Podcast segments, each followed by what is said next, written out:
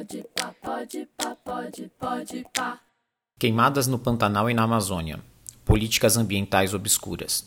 Descrédito na ciência. Saberes e povos originários oprimidos. Escassez de recursos naturais. Quais são as demandas socioambientais dos jovens? Nesse episódio, você poderá ouvir o áudio da live que aconteceu pelo Instagram do Vila pelo Clima, onde a aluna Luana Turano, do ensino médio, conversa com a ativista ambiental e ex-aluna da Escola da Vila, Raquel Rosenberg. Meu nome é Matheus, sou professor de Biologia e coordenador do Sustenta a Vila. Aproveitem. Oi, Raquel. Oi, já parou o barulho. Parou? Ai, que bom. E aí, Lu? Tudo bem? Tudo, E aí, você? como que você tá? Tô bem, né? No, na medida do possível, que tá difícil de responder isso. É, Oi, gente, tudo bem? É, Queria dar um oi para todo mundo que tá entrando na live. Hoje a gente tá com uma convidada bem especial, é a Raquel Rosenberg. Ela tem um bom histórico, ela é ex-aluna da Vila, para quem não sabe. E também ela, ela é cofundadora da, do Engaja, que é uma ONG bem legal. A gente vai falar mais sobre ela aqui. E também ela falou em nome de todos os jovens de todo mundo é, na ONG várias vezes, então é uma experiência bem legal que a gente vai ter hoje. É, Raquel, você quer se apresentar mele- melhor? Falar um pouco sobre sua formação? Sim, obrigada, Lu, pelo convite. Para mim é um prazer enorme estar aqui. Eu cheguei aí na escola de novo, né? Depois que já tinha fundado o Engajamundo, fazer uma aula magna, uma atividade com, com a galera também, mas a, a vila tá no meu coração, na minha mente, na minha alma. Eu estudei a vida inteira na escola da vila e me formou muito, assim, como ser humano mesmo, muito mais do que qualquer questão profissional. Então, vou voltar sempre que vocês pedirem e vou estar aqui com vocês sempre que puder. Já fiz até o meu encontro de 10 anos de formada, acredita? Não.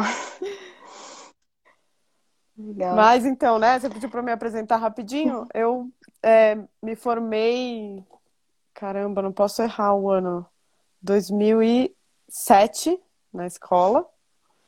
E aí saí, é, fiz faculdade de Relações Internacionais na PUC, que foi, na verdade, onde eu encontrei as, as amigas que fundaram o Engajamundo junto comigo. E a gente, fazendo relações internacionais, tinha muito esse interesse em estar nas conferências da ONU, né, das Nações Unidas. E estava acontecendo a Rio Mais 20 na época. Então, foi um encontro muito importante, né, na Conferência de Desenvolvimento Sustentável da ONU que aconteceu aqui. Então, a gente queria estar lá e fizemos vários eventos em outras faculdades também, debates para chamar a galera para ir para essa tal da Rio Mais 20. E aí chegamos lá, enfim, vimos que desses espaços da ONU, dos caras engravatados e discutindo a portas fechadas, não vão vir as respostas e as soluções que a gente precisa para os desafios de hoje. Então, dessa percepção, dessa vivência que eu tive enquanto eu estava na faculdade, eu entendi que existia um espaço para para chamar a juventude como, como um coletivo, uma rede, se articular para estar nesses espaços, tanto internacionais quanto nacionais, de tomada de decisão, porque é, a gente ser ativista é a gente lutar pela causa que a gente acredita. E qualquer um pode começar a fazer isso agora. E ninguém me contou isso antes. Então, se tivesse um engajo na época que eu estava na escola, né, a partir dos 15 você já pode entrar, para mim seria incrível. Então, fica aí já a dica para vocês. E a partir da, da fundação do Engaja, eu vivi coisas maravilhosas, como essas oportunidades de falar no, na ONU, né, num espaço tão privilegiado para pessoas que estão tomando decisões sobre o nosso presente e futuro. E dali eu percebi o quanto era importante a gente é, não só tirar as pedras do caminho para chegar nesses lugares, mas abrir esses caminhos para é, mais mulheres, para negros, para povos indígenas, comunidades ribeirinhas e quilombolas, porque eles são, é, eu falo que eles já nasceram ativistas, né? Não é por escolha. Eles são a, a verdadeira resistência. Então hoje no Engaje eu saí da coordenação e aí fui trabalhar num projeto na Amazônia no começo de 2018 e fiz várias formações em comunidades tradicionais com jovens sobre ativismo, mobilização, como é que a gente luta pela nossa causa. E aí comecei a trabalhar também com outras ONGs, iniciativas como Saúde e Alegria, lá na região do Tapajós, o ISA, o Instituto Socioambiental, lá em Altamira. É, aí eu fui para o Xingu, na terra indígena do Raoni, e lá eu estava quando a pandemia veio e a gente teve que interromper o projeto no meio. Então, mais ou menos essa que foi a minha trajetória desde a escola. E estou aqui para compartilhar o que vocês quiserem saber sobre isso. Então, é, mandem perguntas aí e vamos conversar mesmo, porque anteontem, mais ou menos, eu sinto pelo menos, eu estava no lugar de vocês aí na escola. Então, espero que sirva aí para inspirar um pouquinho também as possibilidades que existem para vocês a partir de agora. Sim, com certeza, é isso que eu ia falar. Isso é uma grande inspiração para a gente que está aqui estudando aqui na escola, né? E eu queria adicionar algo à sua fala. É, gente, se vocês quiserem mandar perguntas, tem um, uma caixinha de perguntas aqui, um ponto de interrogação. Eu vou, eu vou ver quando for possível e aí eu faço a pergunta para Raquel, tá bom? É, Raquel, a gente sabe que você acabou de sair, eu acho que foi um negócio recente, né? Que você acabou de sair é, do Engaja, mas você foi basicamente a mãe da organização, né? E a gente queria saber um pouco, assim, como que funciona, né? Quais, quais são as estruturas, como que a gente entra, como que a gente pode agir efetivamente. É, pesquisando um pouco sobre você, sobre toda a sua trajetória, e sobre o Engaja também, a gente viu que é, é dividido basicamente em quatro áreas. Eu vou ler aqui para falar certinho: é, mudanças climáticas, desenvolvimento sustentável, gênero e habitação. Como a gente pode agir? Como que funciona? Bom, é... primeiro eu preciso mandar um beijo muito especial para Shakur, porque eu vi que ela está aí assistindo. Shaq, saudades. Mas é, pelo Engaja, a gente trabalha de uma forma, mas o mais legal é entender que você pode criar quais são os temas mais importantes e mais relevantes e usar os mesmos métodos, estratégias e táticas para a gente, é, enfim, lutar por aquilo que a gente acredita mesmo. Então, é, dentro do Engaja, a gente foi criando a partir da, das demandas que vinham dos próprios jovens que entravam. Então, a gente é, abriu um site e aí qualquer jovem pode se inscrever, só, só precisa ter de 15 a 29 anos. Então, é, fica a dica, www.engajamundo.org. Já se inscrevam aí. É, e aí, a partir do momento que você se inscreve, você começa a trazer as suas ideias. Então, toda a, a estrutura e o jeito que o Engaja é hoje foi construído porque foi o que os jovens que estavam lá na hora quiseram. E aí, a partir desse chamado que a gente fez pelo site, da pessoa se inscrever, a gente teve gente do Recôncavo da Bahia, da, de Fortaleza, do Sul, e cada um começou a se mobilizar a partir desse, desse chamado de ocupar os espaços de decisão. Então, a gente, desde o começo, teve muito essa, essa influência dos processos internacionais, né? Por ter nascido ali da Rio Mais 20, da nossa formação, e por ter visto que esses espaços realmente estão ocupados por jovens dos Estados Unidos e da Europa, e que muitas vezes vão levar posicionamentos que não tem nada a ver com o que a gente diria. Então, até hoje, o Engaja está muito organizado, pautado nessas agendas internacionais. Então, o grupo, o GT de Gênero, que é o grupo de trabalho, como a gente chama, ele vai é, preparar a galera, uma delegação, para ir para a conferência do status da mulher, que chama da ONU, lá em Nova York, que acontece todo ano. E aí, a mesma coisa do, é, de biodiversidade, que foi um que você não falou. Então, também prepara uma delegação, vai para a conferência de biodiversidade, que acontece a cada dois anos.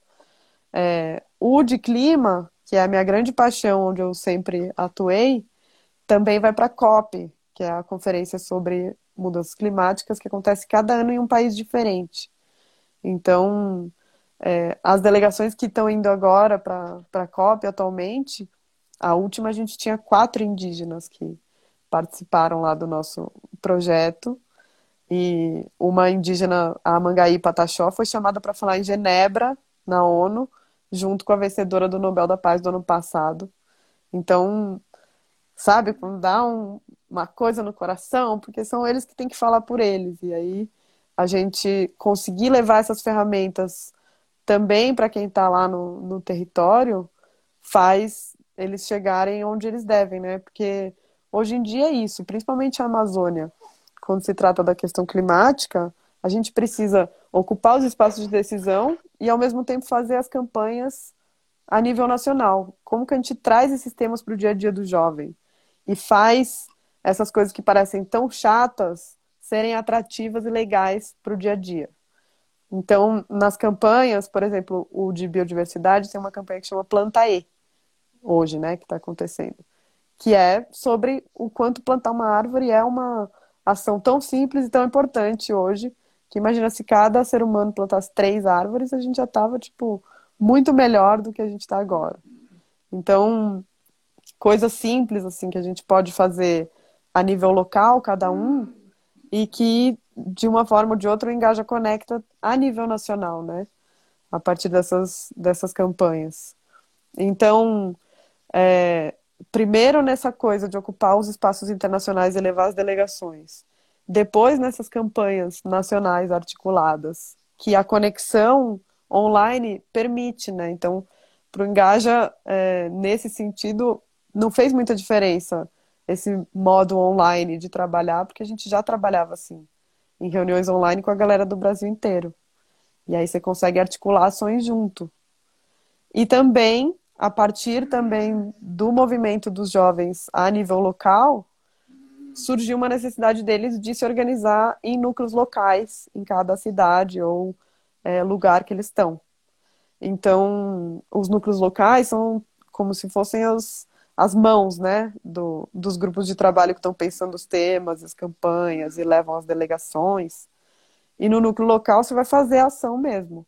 Vai para a rua, vai colar lambi-lambi de é, alguma campanha que você esteja fazendo nos muros, vai fazer, enfim, vários tipos de ações. Né? No carnaval a gente faz é, campanha contra o assédio e acontece em vários lugares um adesivaço no Brasil inteiro em parceria com Catraca Livre. Então, são coisas assim simples e que já dá essa mexida, né? Já, já sai do sofá. Então, na verdade, é o núcleo local é para cada um se organizar como acredita que tem que ser para a sua realidade local. Então, agora, a partir do projeto que a gente fez na Amazônia, a galera lá no, no Tapajós organizou Engaja Jóis, o núcleo do Engaja no, no Tapajós. Aliás, os nomes são maravilhosos, né? O Engaja no Maranhão é o Engaja Mara. O Engaja Curitiba é o Engaja Cu. e por aí vai. então é tudo assim, sabe? Divertido. A gente chama de sexify, que é você sensualizar para tornar atrativa uma pauta que é tão chata. Então, como que a gente faz piada mesmo, tipo, ao invés de ser um evento, debate seminário com vários multi-stakeholder, a gente chama de entrando no clima. Então, ah, aí chama o jovem, aí consegue conversar, entender. Então, eu acho que são é mais ou menos assim que a gente se organiza e são dicas que valem não só para dentro do, do Engaja, né? Para qualquer coletivo que você está organizando. Então, vocês estão começando o Vila pelo Clima, escolhe um tema, faz alguma coisa já dentro, faz petição para pedir alguma coisa para quem quer que seja, sabe? Porque às vezes é ali dentro da escola, para a diretoria que vocês querem pedir para teve uma escola que uma vez fez uma para acabar com um copinho de plástico. E aí eles conseguiram. E foi maravilhoso. E é uma coisa micro, que às vezes, né, é uma né, uma iniciativa e pronto, já acontece. Eu imagino que vocês já estejam fazendo várias coisas assim na escola, né? Então, ano passado, a gente teve uma conquista, assim, eu particularmente fui, fiquei muito feliz. A gente foi até a direção e a gente lutou por um dia sem carne na Ai. Que lindo! Chorei!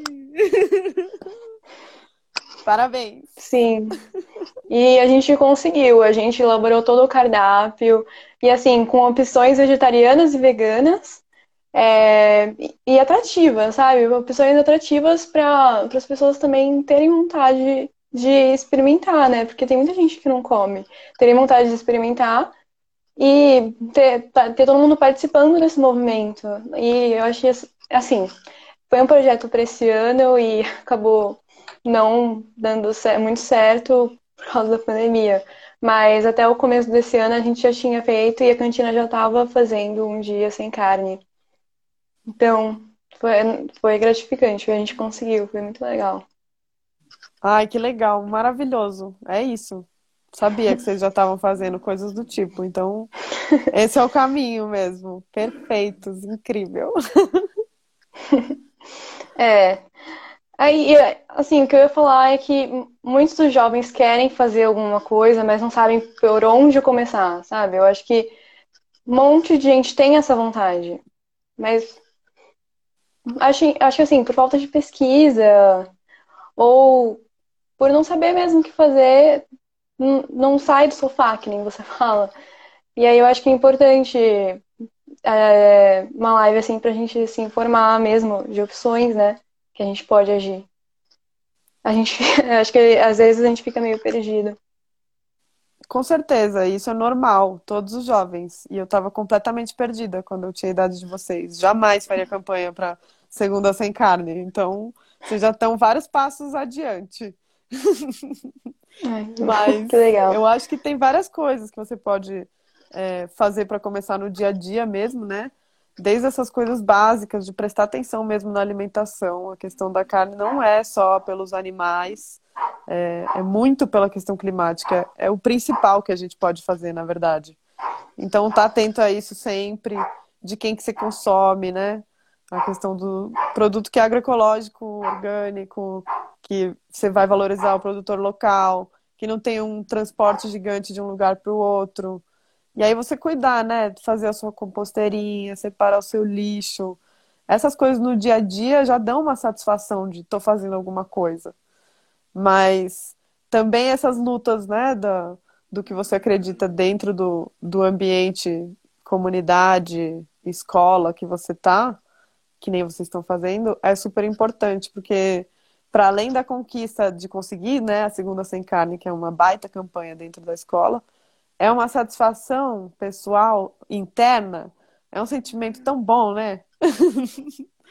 que é isso que o mundo precisa, de pessoas felizes com o que elas estão fazendo, com as conquistas que fazem sentido para a humanidade mesmo, né? Para o nosso futuro aqui nesse planeta. Então, é, é muito bom ver que vocês estão já se mexendo tanto assim.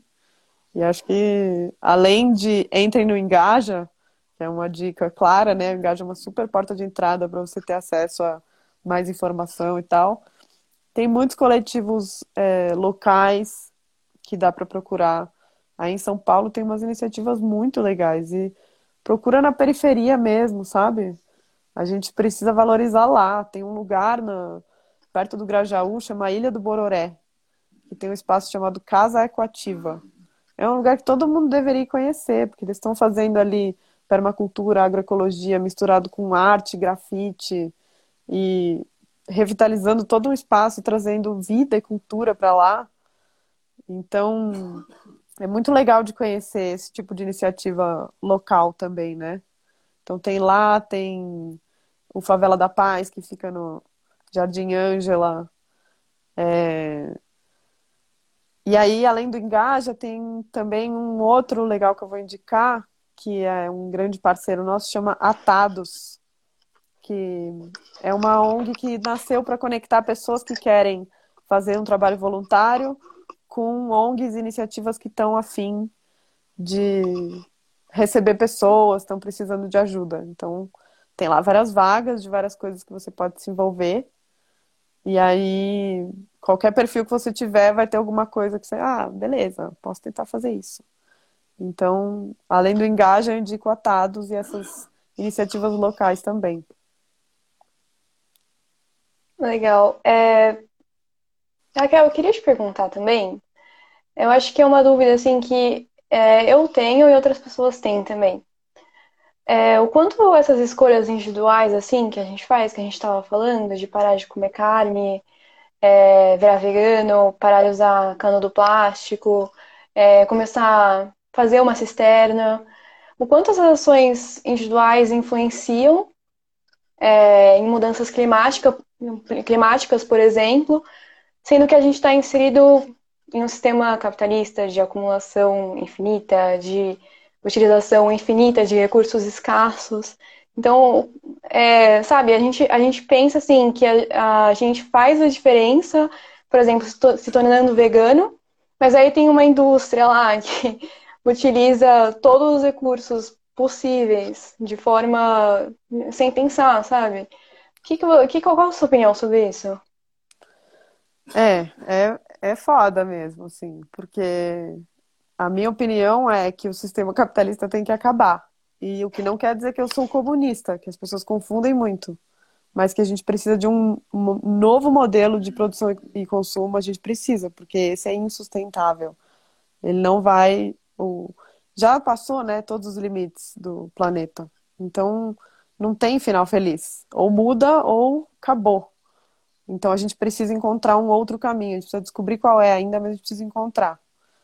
E aí, quando você é, toma a pilulinha do Matrix, eu brinco, e começa a entender o mundo como é e o poder da, das mineradoras, por exemplo, no território quilombola que eu estava vivendo, convivendo e, e, fazendo a formação com os jovens, tem uma mineração chamada MRN, Mineração Rio do Norte, que é um consórcio de várias mineradoras, né? Vale, BHP, todas as grandes vilãs se juntaram e estão lá desde a década de 70. E eles têm, assim, explorações de 27 quilômetros por 27 quilômetros de bauxita. Quase toda a bauxita do Brasil vem de lá. E é dentro do território quilombola, do lado de uma comunidade que recebe direto esse rejeito da, da tal da lama tóxica. Então, é uma falta de limite, assim, de respeito com o ser humano. E eles têm um poder gigante lá, assim. Porque Aí eles levam escola e levam um posto de saúde, que os quilombolas não têm, porque o governo não dá. E aí cria uma dependência. E no fim, os quilombolas estão agradecendo a mineradora. Então, quando você vai descobrindo o quão embaixo é o buraco, é, é muito difícil de não se frustrar. A gente tem que, meu, entender que para criar um novo caminho, a gente tem que imaginar e sonhar. Então, agora é a hora, assim, da gente visualizar o que a gente quer, planejar e, e agir, porque também tá o, o tempo passando, né? Só que é isso, eu acho que encontrar as pessoas que também estão fazendo, que têm o mesmo olhar, que estão na mesma luta que você, já te faz brilhar o olho e ver que existe solução e tem dados que comprovam, né? Você acha que comer carne é nada, mas eu descobri quando eu fui para a Índia que se a gente comesse carne aqui no Brasil ou nos Estados Unidos, que nem é, não o contrário, né? Se é, na Índia eles comessem carne como a gente come no Brasil ou nos Estados Unidos, porque sabe que lá a vaca é sagrada, então eles não comem, né? Se eles comessem que nem a gente, a gente precisaria de 4.4 planetas Terra em termos de recursos naturais. Ou seja, né, a gente já passou de 1.4, se não me engano. Já passamos. Mas se só na Índia eles comessem carne que nem a gente come aqui, ia ser tipo muito mais do que já ultrapassou. Então pode parecer pouco, mas não é. Essa cadeia do agronegócio e do quanto isso está ligado com a política e com a corrupção e com o desastre político que a gente está vivendo é gigante, assim. Esse é o grande buraco embaixo, porque não é, não é só os animais. Claro que tem isso, né? Não estou dizendo que isso é menos a vida dos animais, mas é a, a pior indústria para o Brasil, né? Hoje, o setor que mais emite no Brasil é o agronegócio. Então, todas as emissões de carbono estão relacionadas a isso. E a gente plantando soja, né? Porque é toda essa cadeia. Você desmata para fazer o pasto. Aí você desmata. E isso já envolvendo grilagem, que é você colocar um boi lá só para dizer que aquela terra está produtiva. E aí você consegue ganhar o título dela. Então começa por aí. Eles desmatam para fazer o pasto e grilar aquela terra. Aí desmata mais ainda para fazer plantação de soja, que vai virar ração do gado. Porque 80% da soja que é produzida no Brasil vai para a ração do gado, não é para comer. E a maioria é para exportação. Então, aí desmata, faz a soja que transgênica, então precisa de um monte de veneno no agronegócio, nunca mais vai conseguir plantar nada, contamina rios e garapés, tudo que está em volta. E aí ainda tem a questão do metano, que antes eu falava que era o peido do gado, mas eu descobri que é o arroto. E que pode parecer piada também, mas emite muito, assim, é um gás que é muito pior do que o gás carbônico, assim, 20 vezes pior. E é muito metano. Porque se você pensar que a gente tem mais boi do que gente no Brasil, né? Você tem 200 milhões de pessoas, 220 milhões de cabeças de gado no Brasil. Então você tem mais boi que gente aí soltando metano. Isso é um impacto muito grande. E o único jeito de a gente frear essa indústria, que é, são os grandes invasores de terras indígenas que estão atropelando direitos humanos e que, enfim, nem preciso ficar explicando tudo que o governo e seus aliados estão fazendo, né? Mas são essas pessoas. Então, quando você come o seu bife, você está alimentando isso. Não dá, né? Não é pouco. Verdade. Raquel, você acha que uh, sei lá, um sistema uh, autossuficiente, um sistema de produção autossuficiente, é uma utopia ou é uma realidade que a gente consegue enxergar? Olha, é, não é uma utopia porque tem alguns lugares que já conseguem ser autossuficientes, né? É, de várias formas diferentes. Então, é, os povos indígenas, que são os grandes sábios que devem nos guiar, foram autossuficientes por muito tempo. Hoje estão criando uma dependência por culpa do contato com o homem branco, mas sempre viveram assim. E aí você tem várias experiências espalhadas pelo mundo de, de comunidades que conseguem já fazer isso. E tem experiências de autossuficiência, inclusive energética, né? Eu estou em contato com uma comunidade dos Estados Unidos que fez uma mobilização muito legal em 2017. É uma terra indígena que chama Standing Rock dos Sioux, lá nos Estados Unidos. E aí estavam construindo, queriam construir um pipeline, né, um oleoduto que passava é, petróleo dentro da terra indígena. E eles fizeram uma grande mobilização internacional e com assim uma ocupação, muito tempo, muita dedicação, eles conseguiram impedir a construção do oleoduto. E aí eles conseguiram tantos aliados no mundo inteiro, assim, de Leonardo DiCaprio, Mark Ruffalo, sei lá mais quem, que é, hoje em dia eles construíram um, uma grande assim usina de painéis é, solares, que é uma coisa maravilhosa de ver assim. Queria ter a imagem para mostrar para vocês, porque tem lá tipo as casinhas tradicionais deles e aí do lado tipo um mar de painel solar e eles são autossuficientes até em energia hoje lá. Então não é uma utopia, é possível. Mas exige, tipo, uma mudança muito radical. E talvez seja esse tipo de ruptura que a gente precisa, né? Então, eu, eu prefiro acreditar e lutar por isso do que achar que a gente não tem saída e entregar, né? E viver a vida como se isso não tivesse acontecendo. É, eu acho que é importante não cruzar os braços, né? Eu acho que uma, uma boa forma de começar isso é justamente pelos jovens, porque a gente, a gente de alguma forma que vai fazer alguma coisa quando a gente for adulto ou agora mesmo. É, e é por isso que o papel da educação é extremamente essencial, né, também. Para pensar em um sistema autossuficiente, sim, minha opinião. Com certeza, é a peça-chave primeira e fundamental. Tudo que a gente faz no Engaja, na verdade, é educação, né? Porque educação não é só escola, né? É formação de vários jeitos, formal, não formal, informal. Paulo Freire, né? É, Raquel, no começo da live você falou sobre o projeto que você estava fazendo na Amazônia. E aí eu queria falar um pouco mais sobre isso, assim, gente, eu tenho algumas dúvidas. É, bom, você esteve lá na Amazônia, eu acho que você tá, você viu mais do que ninguém uh, o processo de grilagem que acontece lá. Uh, assim, como que, na sua visão, como que você vê o, o processo de disputa de terras lá na Amazônia? Nossa, é um, é um processo totalmente não equilibrado. Tem um lado que tem muita força, muito recurso, muito dinheiro e muita gente. E um outro lado que está totalmente no, no oposto. Não tem nada disso e não, não tem recurso, não tem acesso. E, e o que eu mais percebi é o quanto é, eles não tem problema em mudar para lá, né? Você colocar o seu corpo no lugar que é a linha de frente ali faz muita diferença. Então, isso é o que eu percebi, sabe? Um, um desequilíbrio de forças enorme. É assim, surreal o quanto os caras têm mais força mesmo. Assim, eu vivi um episódio de muita.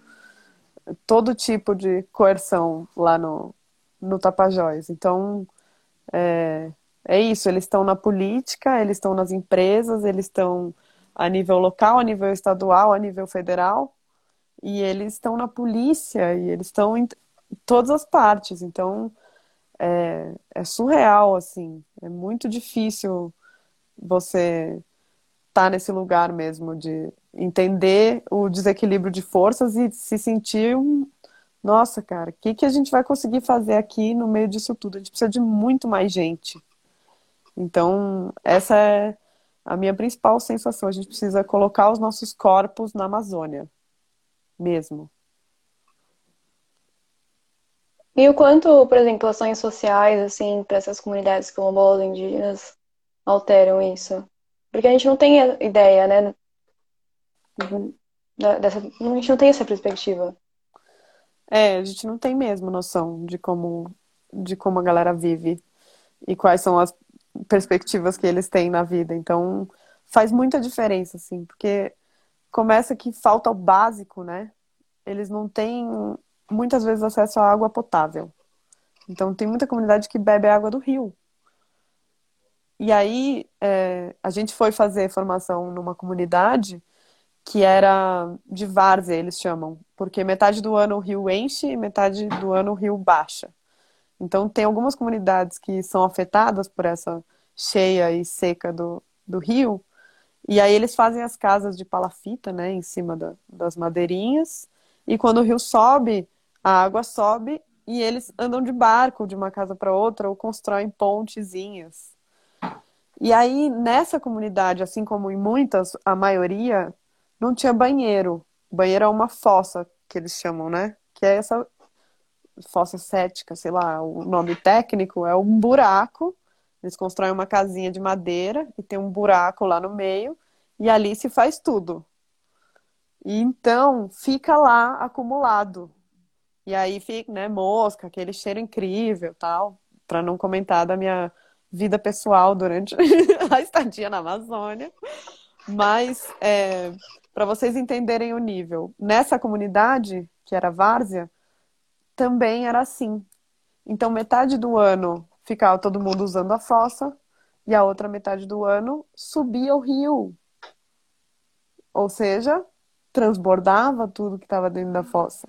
E não tinha água lá, porque não dá para você furar para pegar no poço, né? Que muitas conseguem assim. Lá não dava, porque como é várzea, você não, não consegue cavar. Então eles bebiam a água do rio. Entendeu? Então, além de ter essa cheia que pegava tudo da fossa, era a mesma água que eles estavam tomando. E quando me dei conta, era a mesma água que eu mesma estava tomando. e é assim Não. que essas pessoas vivem. Então a gente vai numa comunidade assim é, e é recebido com maior amor, carinho, e, e os jovens, tipo, é, se interessam e começam a lutar dentro do território para ocupar os espaços de posição de liderança das comunidades. Agora tem uma que está candidata a vereadora quilombola lá em Oriximiná, no Pará. Eles estão, tipo, se movimentando de várias formas assim, mas entendendo que se não tiver o básico para essas comunidades, não tem como você cobrar deles estarem numa luta política porque eles estão ali na defesa da Amazônia e da questão climática e da floresta, sabe? Tipo, a galera não tem água, não tem banheiro. Então, uma coisa, né, é, são essas ações sociais de é, assistência mesmo, de dar, oferecer o básico. E o Saúde e Alegria que eu trabalhei faz muito isso lá no Tapajós. Eles levam desde energia elétrica, painel solar, acesso à água, enfim, o básico mesmo, até oficinas de formação com os jovens, que foi essa parceria que a gente fez. Então, precisa caminhar junto, né? Você tem que mostrar os caminhos das oportunidades, mas também tem que oferecer o básico, senão não adianta cobrar que a galera seja ativista se eles não estão conseguindo nem beber água, né? E o que, que a gente tem a aprender com eles, assim? Tudo. a gente tem tudo a aprender com eles. Porque é, a gente acha que a gente sabe as coisas, né? Mas a gente não sabe. Os Caiapó, que era um, uma das turmas que a gente estava fazendo agora lá no Xingu, eles estão é, agora, né, nesse período de, de Covid, fazendo os mesmos tratamentos que eles sempre fizeram, com as folhas, plantas, raízes e coisas que o pajé busca na floresta. Eles, né, dizem assim. E aí, das todas as coisas que eles fizeram, é, tipo, conseguiram encontrar uma que feito o chá, eles tomam durante quem, quem tá nos, nos sintomas da Covid e cura. Então, dos 89 que pegaram na aldeia dele, 89 se curaram. E a gente acha que a gente sabe das coisas. então, eu Nossa. cheguei lá, né, nessa intenção de levar essas ferramentas de ativismo e mobilização, como você é, usa a mídia para chamar atenção, faz uma ação visualmente legal, a mensagem que tem que pensar, as estratégias. E eu aprendi muito mais, assim, sobre viver e, e sobre como enxergar a vida e sobre o, o que deve ser valorizado, né? Como é ser humano. E sair dessa loucura insana mesmo que a gente vive no, no dia a dia da, da cidade grande. Porque é isso, né? O que é qualidade de vida e bem-estar? Acho que é uma coisa que a gente vai repensar sempre, né? Com certeza. E aprender muito com eles. Verdade. Qualidade de vida e bem-estar é o que a gente está fazendo agora, dessa forma frenética de viver assim, sem tempo para nada. Verdade. Eles chamam de bem viver, né? Que deveria ser o, o substituto do que a gente chama de PIB. Ao invés de você entender crescimento econômico, você tem que crescer o bem viver, que é das pessoas em, em harmonia com a natureza e as florestas. Então, é, até tem um, um, alguns países que estão começando a levar isso para a própria Constituição, que os povos indígenas estão lutando para isso. Na Bolívia está rolando já. Então, parece uma coisa xalalá tal, que não tem, não tem fundamentos, mas tem, cara. Entender é, a natureza como um, um, ser de direito também, né? Que as pessoas sejam julgadas pelo que elas fazem contra, é um debate que está rolando muito forte e, e verdadeiro. Então, é isso, né? Tipo, entender o que, o que é riqueza de verdade. É isso que a gente precisa rever e que a gente precisa aprender com eles de novo, né? Verdade. E Raquel, agora trazendo para um tema super atual que a gente está vendo agora, é as eleições nos Estados Unidos. O que a gente pode esperar dos investimentos na Amazônia e em todas as áreas de preservação se cada um dos candidatos ganhar? Cara, eu tô já passando mal, né? Desde quem não tá. Todo mundo. Começou, mas enfim. É... Eu acho que menos dos investimentos na, na Amazônia, porque tem uma visão muito do imperialismo, né, do, dos Estados Unidos ainda sobre a Amazônia muito forte, que é essa, essa coisa da influência. Mas para além da questão dos investimentos, que em geral são muito garantidos pela Europa, mais, então é, quem investe muito na, na Amazônia é a Noruega, a Alemanha, são os países europeus muito mais, assim, que têm essa já consciência da, da importância. Embora haja mil contradições também, né, gente? Não defendendo os europeus, pelo amor de Deus. Mas é, a questão dos investimentos eu acho que teria muito mais impacto lá. Agora, a grande questão do Trump é que ele é o que no, os gringos chamam de climate denier. Não tem uma palavra tão boa em português. É negacionista, acho que traduz. Mas é a pessoa que não acredita em mudança climática. Então ele está muitos degraus abaixo, sabe? E aí essa coisa dele ter saído do Acordo de Paris, que é super importante, é, já declarou isso, né? Tem toda uma questão oficial e tal, mas é, é absurdo. É a mesma coisa que aconteceu com o protocolo de Kyoto e a gente segue empurrando e é sempre os Estados Unidos. Então, tem um impacto muito grande para a Amazônia e para a questão climática em geral, o fato dos Estados Unidos estar dentro do Acordo de Paris. Porque esse acordo, que foi inclusive assinado em 2015, quando eu falei na plenária final em nome dos jovens do mundo inteiro, é, na COP21, é, foi quando eles definiram que todos os países do mundo iam se comprometer a reduzir as emissões de gases de efeito estufa. Então, cada, cada país ali assumiu um compromisso. Falou, vou reduzir tanto de tal jeito. E os Estados Unidos, teoricamente, teriam que se comprometer com alguma coisa se tivessem dentro do acordo. Então, por isso que é importante, né?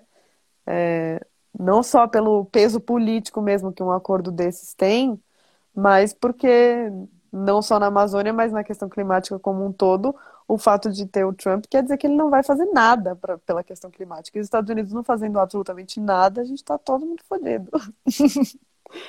então, não é que. É... é, é isso. Não é que seja só na Amazônia, mas é uma, uma questão muito maior mesmo, assim. Então, coloquem suas velhinhas, porque somos todos anti-Trump. não é pelo Biden, de verdade, assim, porque ele não é um grande candidato. Se fosse o Bernie Sanders, aí eu estaria fazendo campanha. Mas é um, um que fede muito pelo que fede um pouquinho só. Menos pior. E a política brasileira? O que, que ela vai afetar no meio ambiente, no caso? É agora e futuramente? Tudo, né? Porque é isso, se a gente continuar liberando o agrotóxico, entrada, invasão em terra indígena, tipo, tem coisas, não dá nem para citar, né? Política brasileira fica difícil de puxar esse tema, assim. Mas tudo que está sendo feito, basicamente, vai contra o que precisa ser feito pela Amazônia, que impacta o mundo inteiro. Já que a Amazônia equilibra o clima do planeta, não só do Brasil, o que é feito na Amazônia hoje impacta todos os países do mundo. Eu sempre comento. A ilhazinha do Pacífico que está prevista para fundar em 2050, tipo Tuvalu ou Cook Island, eles dependem das políticas que o Brasil está fazendo hoje, porque desmatando a Amazônia, quem, quem se ferra antes são eles. Então, é isso, assim. É, na, o que vai começar a esquentar muito é esse debate sobre mineração ser legalizada dentro de terra indígena. Isso é um absurdo, sem cabimento algum. Por enquanto chama PL 191, se vocês quiserem procurar, não sei se vai continuar assim, porque eles mudam sempre. Mas isso é uma coisa que a gente precisa lutar com unhas e dentes contra, porque não pode acontecer, assim, mesmo. Mas só para citar uma, né? Porque tudo que está acontecendo na política brasileira hoje é o pior que poderia estar acontecendo, de verdade. Com certeza. É, Raquel, para terminar, eu acho que a gente está quase terminando o tempo aqui da live. É, eu queria que você falasse um pouco sobre o seu projeto atual, Liberte o Futuro. Ah, legal. Conclui. É, como a pessoa não consegue ficar parada, né? na pandemia. É, desde, na verdade, que eu trabalhei num, num encontro chamado Amazônia Centro do Mundo, que aconteceu em Altamira no fim do ano passado, é, conheci pessoas e foi um encontro muito, muito legal, assim, porque tinha gente, ativistas do mundo inteiro, do Fridays for Future, Extinction Rebellion, da Pussy Riot, junto com cientistas brasileiros e os líderes de comunidades ribeirinhas, indígenas e quilombolas. Então foi histórico, assim, foi muito lindo. E foi desse encontro dessas pessoas, depois quando começou a, a pandemia, que a gente começou a refletir sobre é, o que fazer nesse durante esse tempo e como que a gente aproveita esse esse momento de isolamento que é só físico, para se planejar, para entender qual é o futuro pós-pandemia que a gente quer. Então, a ideia do Liberte Futuro é colocar a imaginação como ação política. E aí a gente fez um convite que vale para vocês de é, postar vídeos de um minuto com as ideias que vocês têm para adiar o fim do mundo, inclusive é o, é o título de um livro do Ailton Krenak, um pensador indígena maravilhoso. E a partir dessa provocação do Krenak, a gente pensou em cinco temas.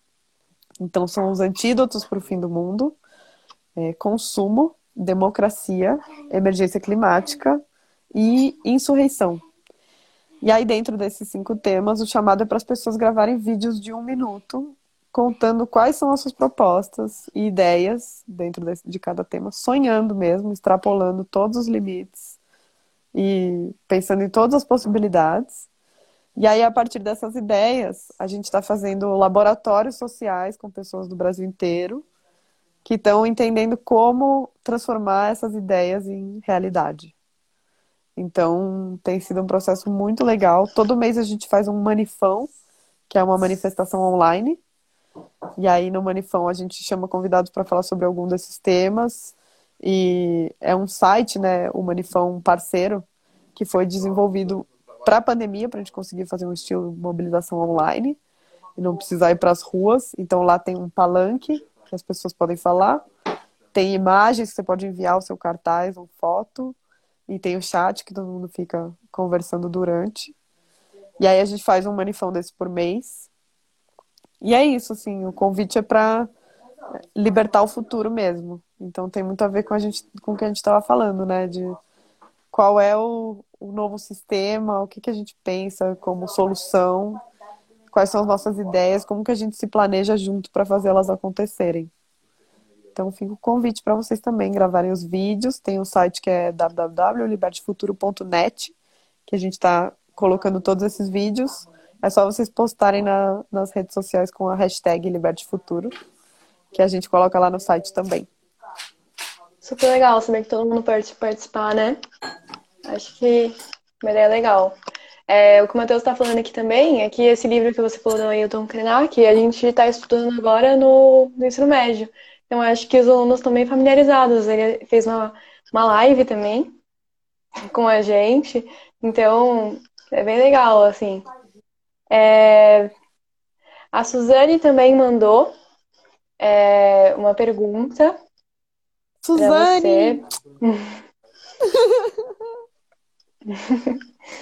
Ela perguntou quais dicas que você pode dar pra gente do grupo Jovens pelo Clima, mais, né?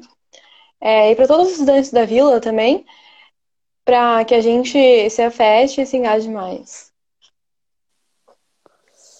Ah, eu acho que vocês já estão no, no caminho certo. Eu acho que vocês já criaram o coletivo, vocês já estão fazendo as demandas e cardápios, literalmente, dentro da escola. Mas acho que eu já citei algumas coisas, né, da, da vida pessoal e do dia a dia que dá pra gente mudar. É, andem de bike, pensa aí em todas as possibilidades de você reduzir é, o impacto que você tem no mundo, né, em termos de, de emissão de gases. E também nessa questão do é, estar junto, né, de ser coletivo, de entender que juntos a gente consegue fazer a diferença. Então, se juntem aos coletivos que já estão acontecendo na escola, né? Tanto de mulheres quanto do Vila pelo Clima e, e todos esses movimentos que vocês já estão começando. E aí aquelas dicas também que eu dei vale para todos os estudantes mesmo, né? Não só as coisas de dentro da escola, mas busquem oportunidades fora da escola. Quanto antes vocês fizerem isso, mais legal vai ser e vocês vão ver que existe muita coisa para além da, da, desse mundinho que a gente fica aí, que é maravilhoso, eu amo, sempre vou amar, tá no meu coração eterno. Queria eu voltar para o mundinho. Mas acho que a maior dica é isso, sabe? Saiam do, dos muros e portões. Não, não literalmente por enquanto, né? Mas buscando iniciativas tipo o Engaja, Liberte Futuro, o Atados, a Ecoativa, o Favela da Paz, vários outros que eu falei aqui, vocês já vão ver que tem muita coisa acontecendo e se juntar é, a primeira, é o primeiro passo. E aí começa a criar o seu também, entender que o encontro, o encontro com as pessoas é o mais importante, sabe? Por isso que eu comecei falando do Engaja, que na PUC eu encontrei minhas amigas pra gente fazer o Engaja. Então, espero que vocês já tenham encontrado os amigos de vocês porque essa ideia que parecia, ah, vamos só tocar o nosso projetinho aqui, de repente toma conta da sua vida inteira. E quando você vê, está lá falando na ONU ou na Amazônia, fazendo formação com os indígenas e os quilombolas. Que legal. Acho que essa live serve mais inspiração pra gente, né? Bastante inspiração. Porque acho que a gente, o que a gente pode tirar é que essas escolhas individuais, assim, elas realmente significam algo e também se, se engajar em algo, em algo faz muita diferença, né? Mesmo que a gente não ache, às vezes, que a gente não. Que a gente, por exemplo, a gente jovem, a gente não tem voz. Mas, assim, o Engaja foi o exemplo, assim, porque são pessoas de 15 a 29 anos. Então, a gente consegue também, né? Muito, muito mais do que a gente pensava. Por isso que é isso, né? Sonha, imagina que é possível. Essa é a dica. É, para finalizar agora a live, eu queria agradecer você, Raquel. Muito obrigada. Foi muito legal. Tanto a live quanto o processo antes da live também. Eu gostei muito de falar com você. Foi muito enriquecedor. É, queria agradecer as pessoas do grupo também, do Jovens pelo Clima, que também trabalharam para a gente fazer essa live. Matheus, que sempre me ajuda, sempre me auxilia, e a Escola da Vila também, né, para estar tá, tá proporcionando é, esse veículo para a gente poder fazer essas lives. Eu é que agradeço. Obrigada, viu? Você é maravilhosa, Lu. Também adorei. Já falei Contem comigo para o que vocês quiserem. Eu tô aqui para ajudar vocês. Quanto mais perto, mais feliz eu tô. Então, me chamem sempre, contem comigo. Espero que tenha ajudado a inspirar. E se tiverem dúvidas sobre o engajo, qualquer coisa, podem falar comigo também. É, a Luana tem meu contato, fica a dica. E queria mandar um beijo especial para a Shakur, que está assistindo, com certeza. E para para Fernanda Flores também, que é muito querida, está no meu coração. Para Marta, minha prima muito amada.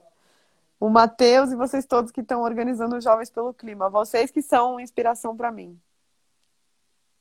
Você também é nossa inspiração, com certeza. com certeza. Obrigada a todo mundo também que assistiu a live, que ficou até aqui para assistir a gente. Muito importante. Muito obrigada, viu? Beijos.